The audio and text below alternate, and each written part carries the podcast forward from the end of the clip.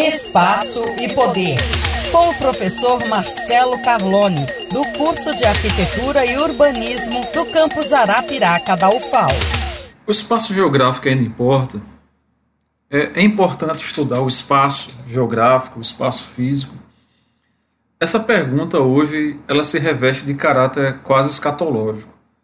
É, nós estamos, nós estamos é, afinal, nós estamos diante de uma realidade que foi imposta por um processo de, de origem biológica que tem desdobramentos sociais já conhecidos, políticos, econômicos e espaciais, né, que tem afetado a vida de milhares de pessoas do mundo inteiro. A pandemia Covid-19, apesar de ter, ah, como eu falei, uma origem biológica, né, são vírus, as consequências, os efeitos da dessa doença que depois se transforma em epidemia e hoje é uma pandemia, é a, a, os efeitos são de todas as ordens. Né? Nós sentimos esses efeitos não só nessas dimensões faladas, né, mas também, inclusive, na nossa própria psique, né? nossa vida, a vida, a, a, saúde de tantas pessoas do mundo inteiro afetadas, não só no nível do corpo, mas também no nível, no nível da, é, da psique humana. Né?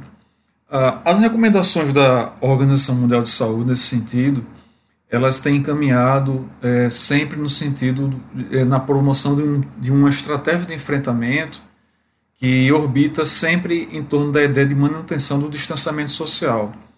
Em alguns espaços, essa orientação é melhor acatada. Né? Nós temos aí no Brasil, talvez o caso mais, mais ilustrativo dessa disputa entre atender a recomendação da OMS ou não atender, o lockdown ou não lockdown. Em outros espaços ela não é tão bem recebida, em nosso país é uma disputa aí constante no nível do tanto no nível do governo federal, no governo dos estados, nos municípios, né? entre dentro da própria universidade também. Enfim, é, seja por motivos legítimos ou não, do ponto de vista da, da, da efetividade da, da, adoção dessas estratégias de enfrentamento, é fato, o que, o que escapa, o, o saldo disso é que manter a distância é uma das medidas ainda hoje mais efetivas para frear a infecção é, pelo novo coronavírus. Por motivos óbvios, a mobilidade do vírus ela é garantida exatamente pela mobilidade também dos indivíduos. Né? Já que esses indivíduos são hospedeiros. E essa mobilidade, que na verdade é uma impossibilidade conceitual de ser realizada sem o percorrer de um espaço. Então, para que eu possa falar de mobilidade, eu preciso falar também de espaço. Né? Nós, a mobilidade é, é, você percorre distâncias, né? Essas distâncias elas são estabelecidas em termos de referenciais espaciais. Então, é, essa, essa limitação da mobilidade ela acaba sendo uma estratégia essencialmente para, para a preservação de uma espécie. Então, o espaço ele, ele é uma determinante para, para a preservação de uma espécie, né? o uso do espaço, a organização do espaço, e mesmo a produção do espaço. Logicamente que com a vacina, aos poucos, o que se vê é a retomada do uso do espaço, ou seja, a pandemia Covid-19 ela elevou novamente a categoria espacial a condição de determinante do sucesso de nossas relações sociais. Né? Ah, já houve quem falasse no passado do, da morte da geografia, né? que nós estaremos entrando em um período nessa era informacional, da internet, da, das novas tecnologias, onde o espaço não seria mais tão, tão importante, porque a partir do uso das tecnologias poder, podemos hoje fazer transferência de bilhões de reais né, às instituições financeiras, nós podemos acessar é, bancos de dados espalhados no mundo inteiro, sei que tenhamos que esses locais, né? São as facilidades, entre aspas, da vida moderna. Porém, o espaço geográfico, o espaço físico, ela é uma dimensão que consegue ser, consegue ainda ser importante para a estruturação da nossa vida social. Essa dimensão da realidade, que chamamos de espaço, então, ela é alvo de nossas preocupações centrais, na verdade. Veja, por exemplo, o ensino remoto pensando no caso das universidades brasileiras, né? É, e das escolas. Na, na, impossibilidade de encontros presenciais, a internet ela tornou possível a realização de aulas, de reuniões, né? na, na, na, universidade, as reuniões de colegiado, as reuniões pedagógicas nas escolas fundamentais, no ensino médio, básico. congressos nas universidades, fóruns, né? Por meio dessa, da rede social se, se tornou possível, inclusive, realizar eventos internacionais com, com referências, né? E a gente, nós tivemos aí palestras com pessoas tão importantes na academia que nós teríamos dificuldade de trazê-las né, para o ambiente acadêmico, né, é, com transporte, essa limitação de, de, de gasto para pagamento de diária, de passagem. Então a internet ela acabou sendo, nesse momento, um recurso muito bom para que você possa promover o intercâmbio de conhecimento. Né? Esse, essas referências internacionais, em muitos casos, elas deram essas palestras de sua sala de estar. Né? Então a internet nesse momento, essa estratégia remota, ela acaba, acaba democratizando parte do acesso à produção das universidades, permitiu troca de experiências e ainda hoje conta com defensores ferrenhos né, dentro dela mesmo. Né? Há quem defende inclusive o não retorno das atividades presenciais nas universidades, nas escolas, é, como um, um, meio de garantir o acesso, né, a economia de custos, né, é, o que, o que me parece ser uma contradição, porque o processo de ensino-aprendizagem, eu recomendo que a gente possa fazer uma leitura, releitura de, de Paulo Freire né, e outras referências aí. Esse contato face a face é fundamental para que o, o, aprendizado ele se dê de maneira realmente eficaz. Né? Mas, enfim, a gente não está aqui para discutir isso.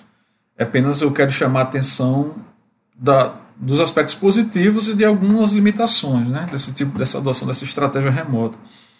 Esse aspecto, inclusive, é impressionante, porque a, a, democratização, por exemplo, dos meios de comunicação no Brasil, ela, quando eu penso agora em comunicação, né, não só de comunicação científica, mas comunicação como um todo, ela é apontada como uma das maiores necessidades para revitalizar a própria democracia. Né? Há quem diga, inclusive, que se nós tivéssemos enfrentado essa questão dez anos atrás, talvez o cenário hoje fosse um pouco diferente do que é no Brasil.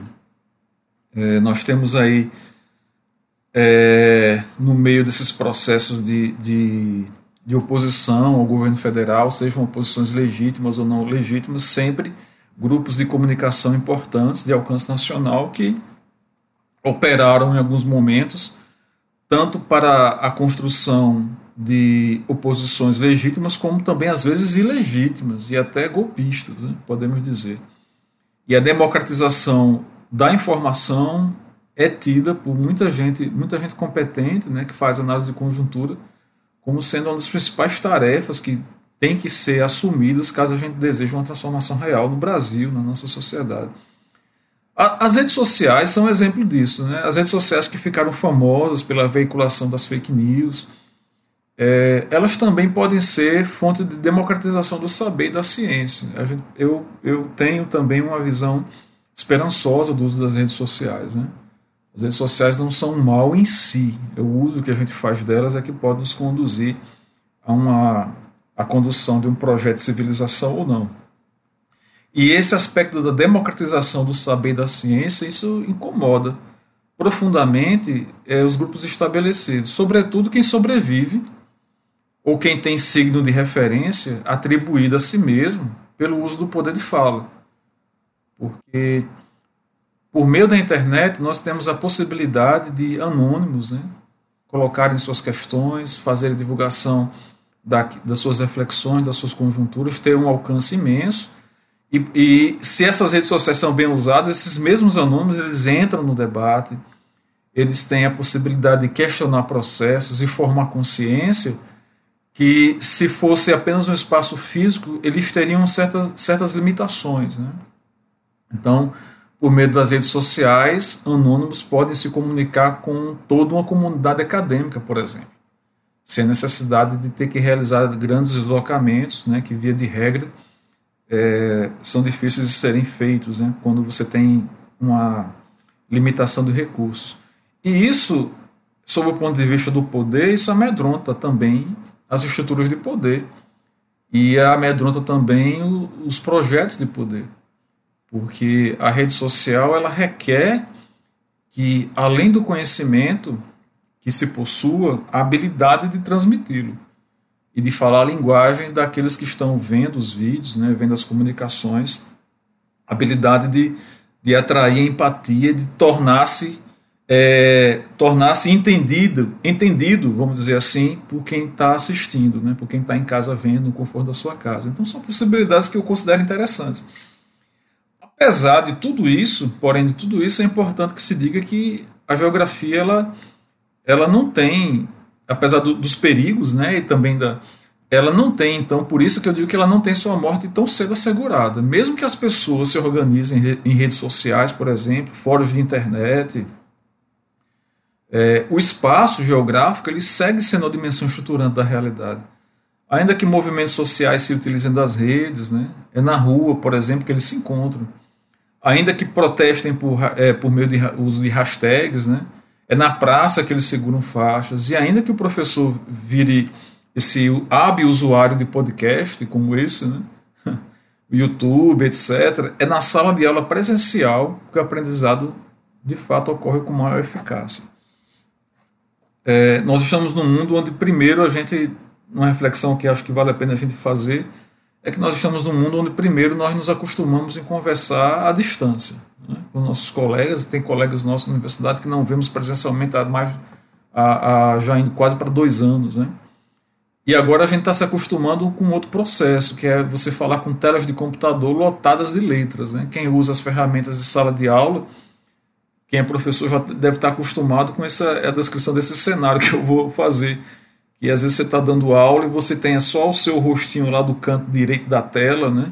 com a câmera ligada, e quando você olha para o resto da tela, um, um, uma grande salada de letras, né? porque os alunos, eles quase sempre eles não, leem, não ligam as suas câmeras. Né?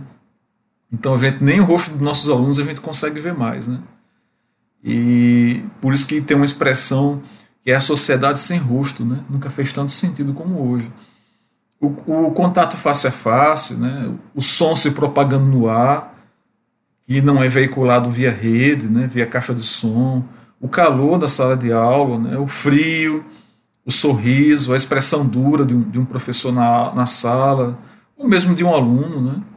ou mesmo de um aluno, ela está sendo talvez o, o pavimento de um modo se relacionar no qual nossa imagem real ela está se misturando com a imagem transmitida pelas webcams, né? É, eu falo dos alunos, né, porque e até alguns professores em algumas reuniões né, de colegiado e conselho, porque a maioria sequer liga a câmera.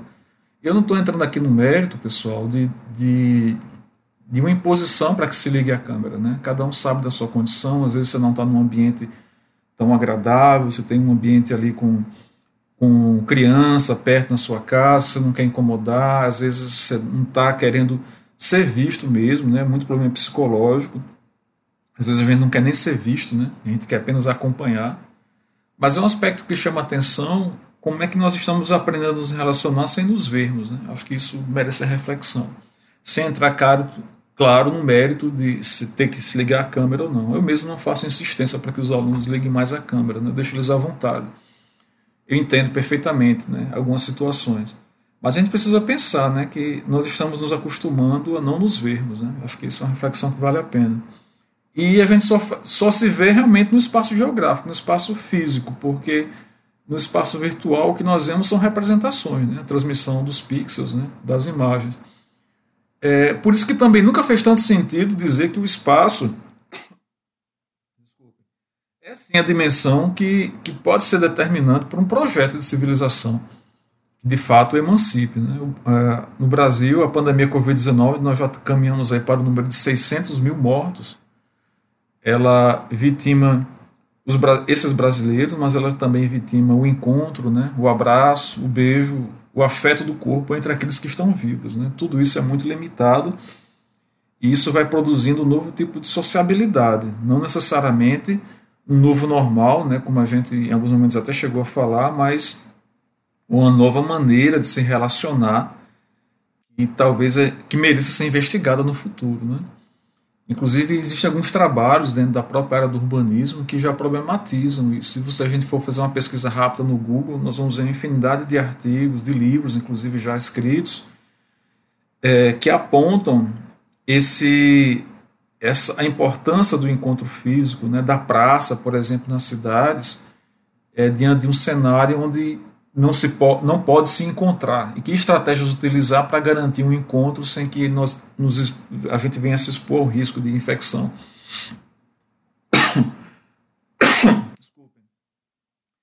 É, tem um autor, William Mitchell, né, que tem uma frase dele que é interessante, que ele diz que o modelo urbano tradicional não pode coexistir com o saber espaço. É, existe uma tentativa de polarização para entender esse processo que coloca que o, o, modelo urbano não pode coexistir com, com, essa, com esse espaço digital. Né? Já que indica que nós estamos diante de um novo modelo urbano, modelo urbano híbrido. E esse novo modelo urbano, ele nos dá uma experiência política também. Uma experiência política que ela tem nas redes sociais, política na dimensão do, do uso do, do direito à cidade, por exemplo ela tem uma, uma esse, essa nova experiência ela pode ser proporcionada e ditada inclusive pelas redes sociais. Né? Há uma citação de, é, de Diane né, que diz o seguinte: eu vou ler exatamente como ela está escrita aqui. Diz que o movimento, por exemplo, quando a gente fala de movimento social, o movimento social, ela diz, é uma rede de interações informais entre uma pluralidade de indivíduos, grupos e organizações engajadas em conflitos culturais ou políticos na base de identidade coletiva compartilhada. E é exatamente aqui que eu entendo que essa identidade coletiva compartilhada ela tem no uso das redes sociais um potencial, um potencial é, agregador e também desagregador, né? porque por meio das redes sociais as redes sociais me per permitem um encontro com indivíduos que pensam semelhante a mim, que têm pautas é, reivindicatórias com as quais eu me identifico e esse encontro na rede social ele pode, aí sim, ser base para um encontro na rua. O Manuel Castells né, tem um livro dele muito interessante, que é Lutas Urbanas e Poder Político, né, é, onde ele vai dizer que os movimentos, é, que os movimentos, por exemplo, os movimentos urbanos que vão surgindo, que na verdade surgem diariamente, eles são importantes porque esses movimentos sociais, esses movimentos urbanos, eles vão identificando demandas e problemas que, por exemplo, a própria universidade não tem a capacidade de, de, de identificar com imediatismo. Então, a importância dos movimentos urbanos, dos movimentos sociais, que hoje, é, inclusive segundo o próprio Castells, vai se utilizar dessas ferramentas digitais para se organizar, esses movimentos que são gritos, né? E são gritos que são dados a partir da vivência do espaço urbano. Então, na vivência do espaço urbano, na vivência da coletividade, na presença, no uso da rua é que as demandas, é que as demandas vão surgindo, serão identificadas e os movimentos sociais, ao irem para a rua fazer as suas, seus protestos, eles são capazes de, de atrair, sim, a atuação do poder, a, a, o olhar do poder público, inclusive da própria universidade, da própria, da própria, da própria academia. Né? Essa manifestação desse poder social, desse poder urbano, ela é dada na rua, mas ela pode ser articulada e construída a partir da interação nas redes sociais. Né? E são movimentos sociais que vão gritar exatamente contra uma ordem instituída que estaria excluindo né, a população de um processo, que estaria limitando o uso do bem público, do espaço público. Né?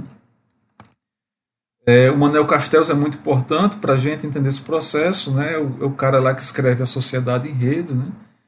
E ele vai fazer algumas análises interessantes né, quando ele observa as redes sociais e, e, redes, e observações que são registradas por diversas áreas do conhecimento, como antropólogos, né, como geógrafos, né, outros sociólogos também, é, que na verdade vão, vão. Ele vai se conseguir situar ao lado desses a ideia de que esses gritos que estavam nas ruas eles começam a ter um eco também nas redes sociais. Então, as redes sociais hoje, né, é, que são, são importantes, elas são importantes também para fazer ecoar um grito que está na rua.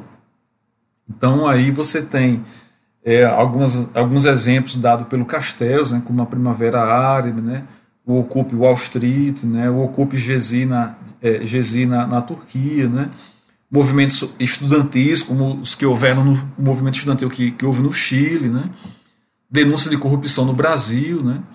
Então, o, o espaço é, desses movimentos ele vai, segundo a perspectiva do, do, do Castel, se tornando também um espaço vai se tornando um espaço híbrido.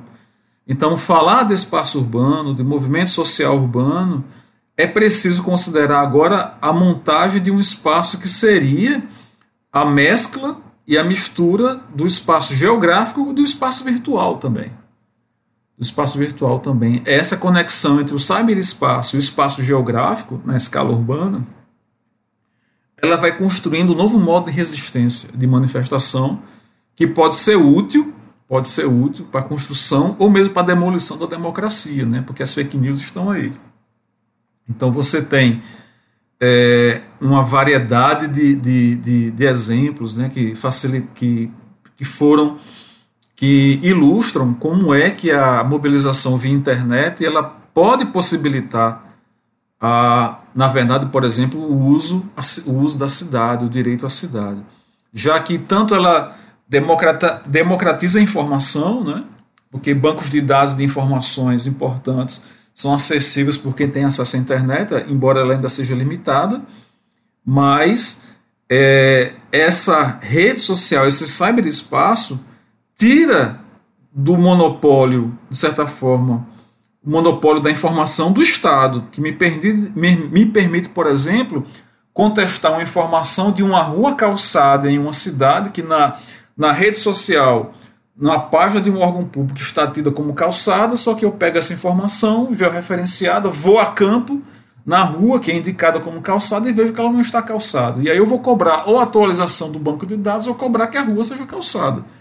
É apenas um exemplo, né? E isso no passado você não tinha, o cidadão comum não tinha acesso a esse banco de informações. Hoje já pela internet você já tem acesso, né? E aí ele, o, o, voltando ao Castells, né, ele vai também, em algum momento, ele vai falar das jornadas de junho de 2013, alguns falam das jornadas, é, esse movimento que houve em 2013 como movimento de jornadas, né, eu não estou muito claro sobre o uso desse termo, me parece que talvez esse termo tenha sido cap, é, capturado, cooptado por alguns movimentos, inclusive de natureza fascista, mas ele é tido como jornada de junho, ele vai fazer essa análise também, e aí ele vai colocar a, a, a, a instância da conectividade como uma instância também contestatória, né?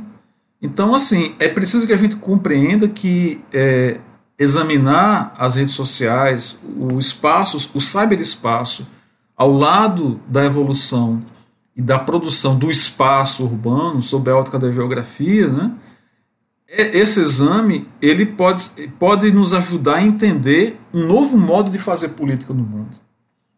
A política é de um país, a política, desde a, desde a micropolítica, da microescala, desde a política de um campus, da política de, uma, de um colegiado, até a política de um país inteiro, é, você compreender como é que as pessoas se organizam na rua, se, se encontram na rua a partir de uma organização que se dá no cyberespaço, como é que essa dinâmica ela é capaz, inclusive, de derrubar regimes, derrubar projetos de poder. Legal? Então é isso. Esse foi o nosso podcast de hoje, né? podcast que vem também da análise de conjuntura de, de manifestações que tem havido recentemente no Brasil e que atestam que, de fato, espaço é poder. Seja o espaço físico, geográfico, né, que é matéria da minha, minha área do conhecimento, como também o espaço virtual também é poder. Então, até o nosso próximo podcast.